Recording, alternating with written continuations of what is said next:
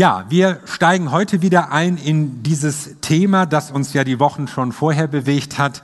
Was geht dich das an? Und es geht darum, was hat unser Leben mit der Gemeinde zu tun? Der Grundgedanke ist ja, Gott ist die Gemeinde wichtig. Er will sie schützen, er weist sie auf Gefahren hin. Und ich lese euch mal einen würzigen Text vor aus 1. Korinther 5 ab Vers 9. Ich habe euch in meinem früheren Brief geschrieben, schreibt Paulus, dass ihr nichts mit Leuten zu tun haben sollt, die sich zu sexuellem Fehlverhalten hinreißen lassen.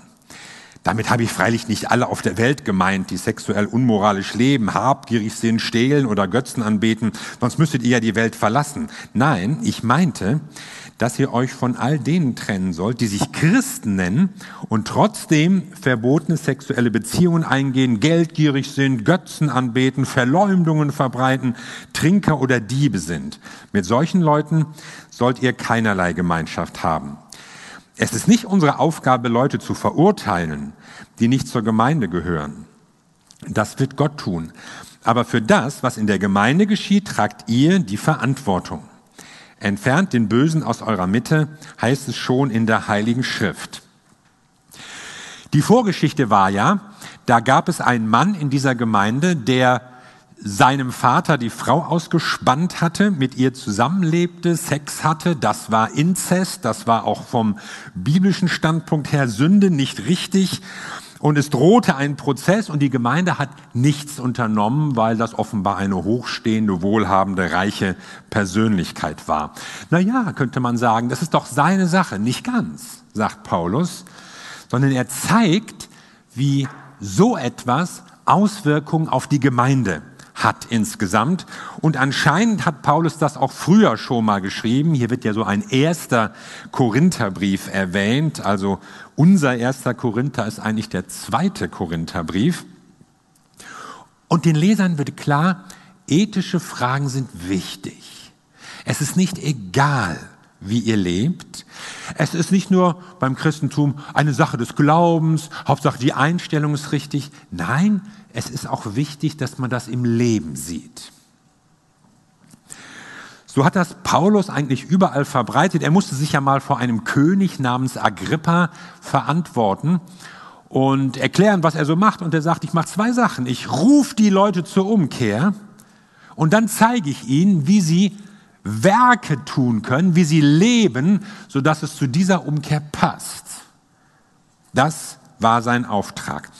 So, und wenn ich jetzt diesen Text hier lese, dann werden mir da so einige Wahrheiten klar. Worum geht es der Bibel in diesem Text? Das erste ist, such dir deine Freunde sorgfältig aus.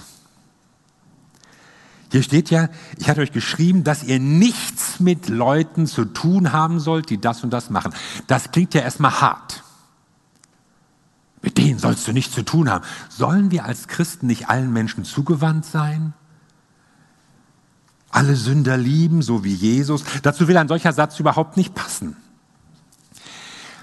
Es ist ja eine Grundtatsache, dass Menschen unser Leben prägen.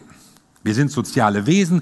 Kinder ahmen ihre Eltern nach. Sie machen alles nach. Ich könnte euch Geschichten erzählen, ja, wo wir uns dann plötzlich wiedergefunden haben. Und wieso machen die das? Sie können gar nicht anders. Sie sehen das bei uns und sie machen das auch. Man sagt ja auch, du kannst dir deine Eltern nicht vorsichtig genug aussuchen, weil sie einfach so prägend sind. So, aber das gilt auch für Freunde, vielleicht Mitschüler, Klassenkameraden. Man spricht so gerade bei Jugendlichen vom Peer Group Pressure, ja. Man macht Sachen mit, weil so das Umfeld es auch macht. Zeige mir deine Freunde und ich zeige dir, wer du bist. Da ist was Wahres dran. Und das wirkt im Positiven wie im Negativen. Mir ist schon aufgefallen, so der Weg zu, was weiß ich, Alkoholkonsum, Drogen, Tabak und so, das machen die Leute nicht irgendwie alleine. Das findet in der Regel statt durch irgendwelche Ältere, die man cool findet und wo man gerne zugehören möchte. Wir machen Dinge, weil Leute sie machen, die uns wichtig sind. Und deshalb spricht die Bibel häufig von diesem Thema Such dir deine Freunde gut aus. Die ganze Weisheitsliteratur, so im Ersten Testament, was Salomo geschrieben hat, die Sprüche, da ist viel davon die Rede, wie die richtigen Freunde unser Leben gut unterstützen, in die richtige Richtung bringen oder wie die falschen Kontakte uns in schwierige, miese Situationen hineinbringen können und unser Leben vielleicht sogar zerstören. Und wer sich jetzt vielleicht innerlich empört und denkt, na ja, wird da vielleicht Misstrauen gesät in irgendwelche Freundschaften, der kann sich ja mal überlegen, welche doofe Sache hast du schon mal gemacht, weil irgendeiner dich dazu verleitet hat? Mir fällt da was ein. Also such dir deine Freunde sorgfältig aus. Hier ging es offenbar um jemanden in der Gemeinde, einen angesehenen Bürger, der hier mit der Frau seines Vaters zusammenlebte. Und die Gemeinde ließ das so laufen. Und da höre ich einen zweiten Ruf, eine zweite Wahrheit aus dem Wort Gottes, nämlich nimm Gottes Wort ernst. Nimm Gottes Wort ernst. Ich hatte euch in meinem früheren Brief geschrieben, schreibt Paulus, dass ihr nichts mit Leuten zu tun haben sollt, die sich zu sexuellem Fehlverhalten hinreißen lassen. Also offenbar hatten die Korinther bislang nicht ganz ernst genommen, was Paulus geschrieben hat. Hier lebte jemand in einer Weise, die einfach verkehrt war. Im Griechischen haben wir hier das Wort Porneia, und dieses Wort, das meint immer sexuelle Kontakte, die außerhalb der Ehe stattfinden und außerhalb des Rahmens Gottes. Und er sagt, ihr sollt mit dem nichts zu tun haben. Und offenbar fanden einige Leute das irgendwie lächerlich. Gar nichts zu tun haben, komm. Ich meine, mit wem kann ich denn dann noch zusammen reden? In welches Restaurant kann ich mich noch setzen? Meinen Job kann ich an den Nagel hängen. Muss ich jetzt meinen Hörsaal meiden? Und vielleicht ist das ein guter Trick, wie manche sich denken. Man nimmt das Wort Gottes und macht das so ein bisschen lächerlich. Fällt darüber so ein bisschen spöttisch her. Das klingt ja dann, wenn man das übertreibt, so weltfremd, so unrealistisch. Hey Paulus, du spinnst, das kann doch gar nicht sein. Und so versuchen wir manchmal, das Wort Gottes für uns abzuhaken. Geht doch gar nicht. Und Paulus sagt, stopp. Verdreht es nicht. Ich habe nicht gesagt, jeder, der sowas tut, jedem sollt ihr aus dem Weg gehen, dann müsstet ihr die Welt verlassen. Sondern er sagt, es geht um Leute, die sagen, wir sind Christen, wir gehören zu Gott und die trotzdem diese verkehrten Dinge tun. Also es bringt nichts, wenn wir uns über Gottes Gebote lustig machen oder sie ins Absurde ziehen, sondern nimm Gottes Wort ernst und versteh, wie das gemeint ist. Paulus kommt es nämlich nicht darauf an, die Welt zu verbessern oder die Volksmoral in Korinth zu heben oder sowas, sondern es ging um Leute, die Jesus lieben, sagten sie. Die ihm gehören, behaupteten sie. Die leben wollen wie er, angeblich. Aber Christen, deren Leben einfach nicht mit ihrem Glauben übereinstimmt. Und die eigentlich nur so tun, als ob. Man nennt sowas auch Heuchler in unserem Sprachgebrauch. Es gibt Verhaltensweisen, die mit christlicher Nachfolge nicht vereinbar sind. Paulus zählt einige auf, und das wäre meine dritte Wahrheit auch. Erkenne, was nicht in dein Nachfolgeleben passt. Du sollst etwas verstehen und erkennen. Und Paulus zählt hier Leute auf, nicht nur die sexuell unmoralisch leben, sondern habgierig sind, stehlen, Götzen anbeten, geldgierig sind, Götzen anbeten kommt nochmal vor, Verleumdungen verbreiten, Trinker und Diebe sind. Und das zeigt uns plötzlich, es geht hier nicht nur um Sex. Manche denken ja, ja, die Kirche hat ja sowieso Probleme mit Sex. Man darf nicht, man soll nicht, höchstens wenn. Sondern es geht hier eigentlich um verschiedene Dinge die alle nicht zu einem Nachfolgeleben passen. Habgier zum Beispiel. Leute, die stehlen und geldgierig sind. Diebe und Räuber. Habgier, das ist ja das Tückische, Habgier ist ja zunächst mal keine Tat. Habgier ist eine Einstellung, eine Haltung. Sie beginnt vor der Tat. Und da gehören so Gedanken zu wie Gier, Geiz, Missgunst, besitzen wollen, all sowas. Und Paulus sagt hier nicht, hat nichts zu tun mit Leuten, die reich sind. Wer reich ist, muss noch lange nicht habgierig sein. Und wenn jemand arm ist, heißt es noch lange nicht, er sei nicht geldgierig. Ich beobachte so ein bisschen, dass manche Leute in unserer Gesellschaft meinen, man könnte über Reiche herziehen oder auf ihn rumtrampeln, eigentlich nur weil sie reich sind. Und dabei gibt es so eine Art Doppelmoral. Man meckert über Banker, über Unternehmen, über Kapitalisten, aber man redet wenig über den Reichtum von Schauspielern, Sportlern oder Musikern. Wer es ungerecht findet, dass ein Vorstand fünf Millionen Euro verdient, der soll mir erklären, warum das besser ist, wenn jemand, der in kurzen Hosen hinter einem Ball herläuft, fünf Millionen Euro bekommt. Da höre ich wenig drüber. Die Bibel problematisiert nicht den Besitz, sondern sie problematisiert die Haltung, die Einstellung. Sie kann sogar Wohlstand und Reichtum als Segen Gottes verstehen aber sie problematisiert Habgier, Geldliebe, Geiz. Und es gibt auch Arme, die sind erbarmungslos geizig. Und es gibt Reiche, die sind großzügig und spendabel. Und für euch als Christen, um wieder zu Paulus zurückzukommen, muss klar sein, Habgier und Geiz haben in eurem Leben mit Jesus nichts zu suchen. Das passt nicht sondern seid großzügig, lebt freigebig, teilt gerne, häng nicht mit deinem Herzen am Geld, denn es hat das Zeug, dir zum Götzen zu werden. Und das wäre schon der nächste Punkt, Götzendienst. Damals waren das ja, ich sag mal, die normalen Heiden, die in die Tempel gingen und da irgendwelche Opfer und solche Sachen machten. Was sind Götzen? Götze ist etwas, was an die Stelle Gottes tritt, was den Platz einnimmt, der eigentlich nur Gott zusteht. Es kann dein Geld sein, es kann dein Hobby sein, es kann deine Freizeit sein, es kann dein Beruf sein, es können Sicherheiten sein, es können Sachen sein. Die Vergötterung irdischer Dinge, so Selbstfabrikationen des Menschen, Ideologien, ja alles, was so mit Ismus endet, ist immer Götzendienst verdächtig, ja. Nationalismus, Konsumismus, Rassismus, Kommunismus, all sowas, was so absolut die Welt erklären will und irgendetwas auf Nummer eins setzen will. Das nennt die Bibel Götzendienst. Und sie sagt, an die erste Stelle in eurem Leben gehört Gott. Dann werden hier Lästerer erwähnt. Leute, die Verleumdungen verbreiten, Schmähungen, Lügner, schlechtes Reden. Leute, die es mit der Wahrheit nicht genau nehmen. Ja, wir bringen keinen um. Wir rauben auch niemanden aus. Aber was haben wir mit unserem Mund schon so alles angestellt? Achte darauf, wie du redest.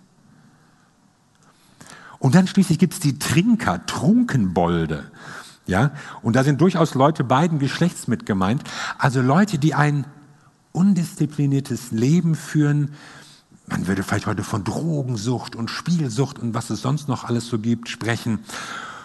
Und wenn man das alles so liest, ja, man nennt das in der Wissenschaft Lasterkataloge, ja, Lasterkataloge im Gegensatz zu Tugendkatalogen, dann merkt man, da kommen eigentlich ganz viele Dinge vor, die irgendwie falsch sind, die zerstörerisch sind. Das ist keine willkürliche Spaßverderberliste, sondern das sind Dinge, die uns kaputt machen, die dich kaputt machen, unsere Gesellschaft kaputt machen, deine Gemeinde kaputt machen.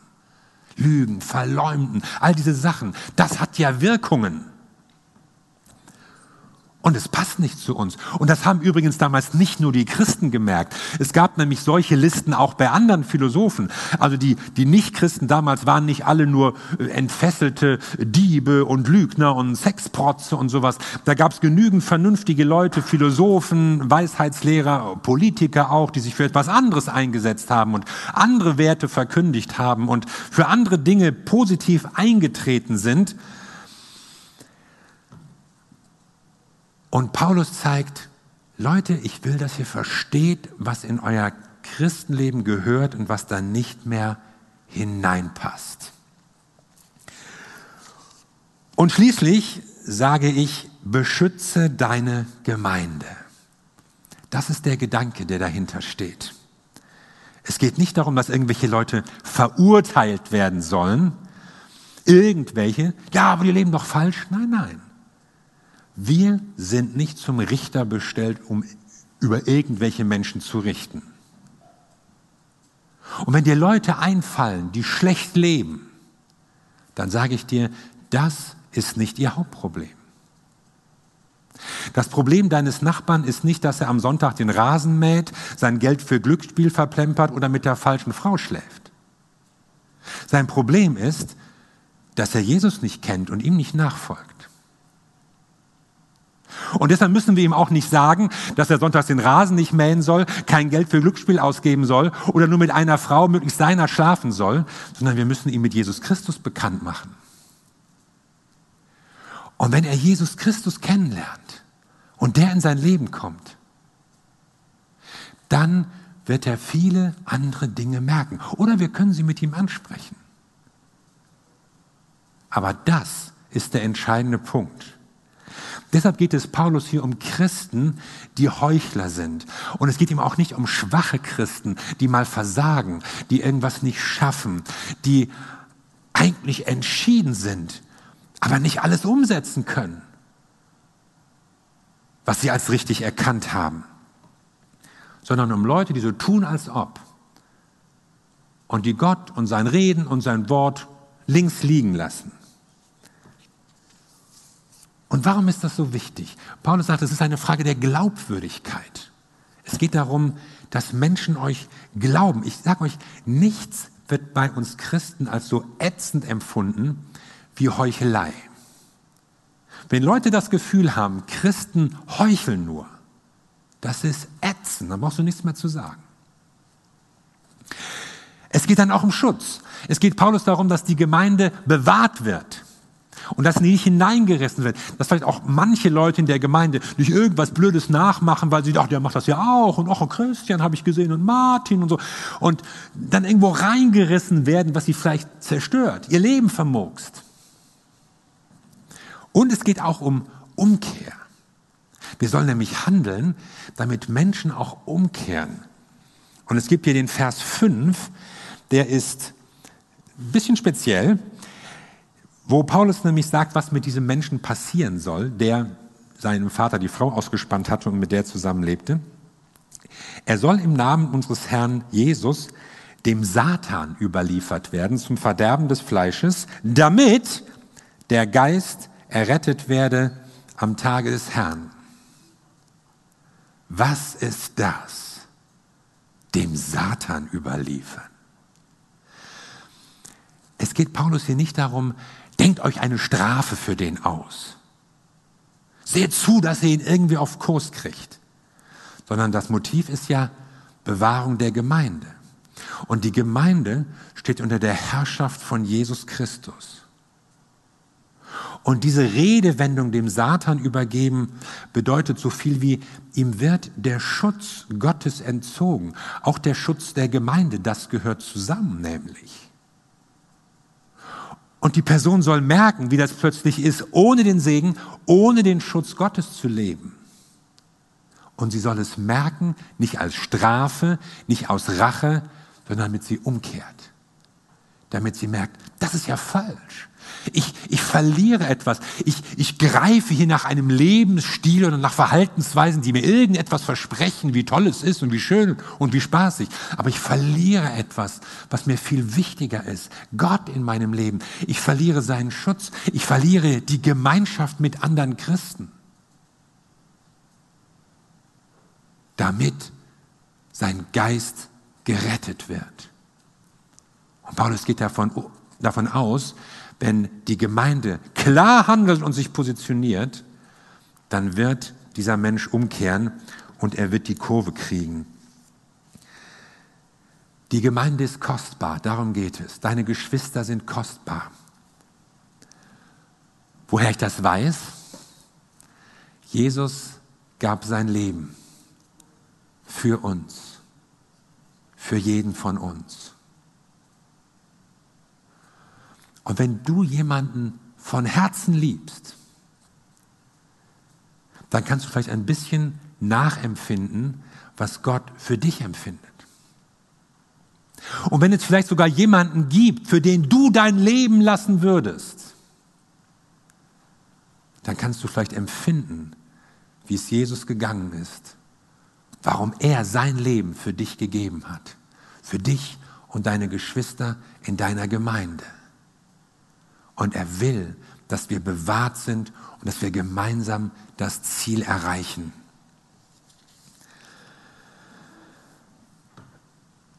Und so spricht Paulus hier die Gemeinde an, die ganze Gemeinde übrigens, nicht nur ein paar Leiter. Er sagt, ihr als Gemeinde, ihr seid zusammen verantwortlich für das, was bei euch läuft, für den Schutz der Gemeinde. Wählt sorgfältig aus, wer eure Freunde sind und mit wem ihr zusammenarbeitet. Nehmt Gottes Wort ernst. Erkennt, was einfach nicht in ein Nachfolgeleben passt und schütze deine Gemeinde. Und das heißt, wir wollen aufmerksam sein und füreinander eintreten. Zu einem Gespräch unter Geschwistern können auch mal Sätze gehören wie, hey, wenn du das weitermachst, dann wird es dir schlecht gehen. Da gehört auch mal ein ehrliches Reden zu, dass wir einander auf Fehler aufmerksam machen können. Und an manchen Fällen, das, was Paulus hier sagt, distanzieren. Das verbirgt sich ja hinter der Redewendung, man soll nicht mal mit ihnen essen. Es geht darum, deutlich zu machen, Abstand zu nehmen, weil man merkt, hier ist jemand auf dem falschen Weg. Und dieser Weg wird ihn und andere zerstören. Bitte kehr um. Dann kann unsere Gemeinschaft weitergehen. Und wir können wieder gemeinsam nach vorne bringen. Und so geht es um Glaubwürdigkeit, so geht es um Bewahrung, so geht es aber auch um Umkehr und Rettung. Ich sage dir, du hilfst deinem Bruder nicht, wenn du das Falsche, das er tut, nicht ansprichst. Du hilfst auch deiner Schwester nicht, wenn du sie einfach weiterlaufen lässt in eine Richtung, von der du weißt, die ist falsch. Sondern du hilfst ihnen, wenn du Dinge ansprichst in Liebe und ihnen damit zeigst, wie sie wieder auf die richtige Spur kommen können. Und deshalb ist es wichtig für eine Gemeinde, Sünde nicht zu ignorieren und nicht unter einem falschen Verständnis von Liebe da irgendwie so ein Männlichen drum zu hängen, unter den Teppich zu kehren. Keiner soll es wissen, niemand darf es ansprechen. Denn die Gemeinde ist für Gott zu kostbar, als dass man das riskiert. Auch jeder Einzelne ist für Gott zu wichtig, zu kostbar, als dass man das Böse einfach passieren lassen sollte und nichts dagegen tut. Jesus ist die Gemeinde wichtig. Für Jesus bist du wichtig. Und deshalb wollen wir füreinander einstehen und wollen einander helfen, auf den richtigen Weg zu kommen, auf dem richtigen Weg zu bleiben und gemeinsam das Ziel zu erreichen. Amen. Lasst uns zusammen beten.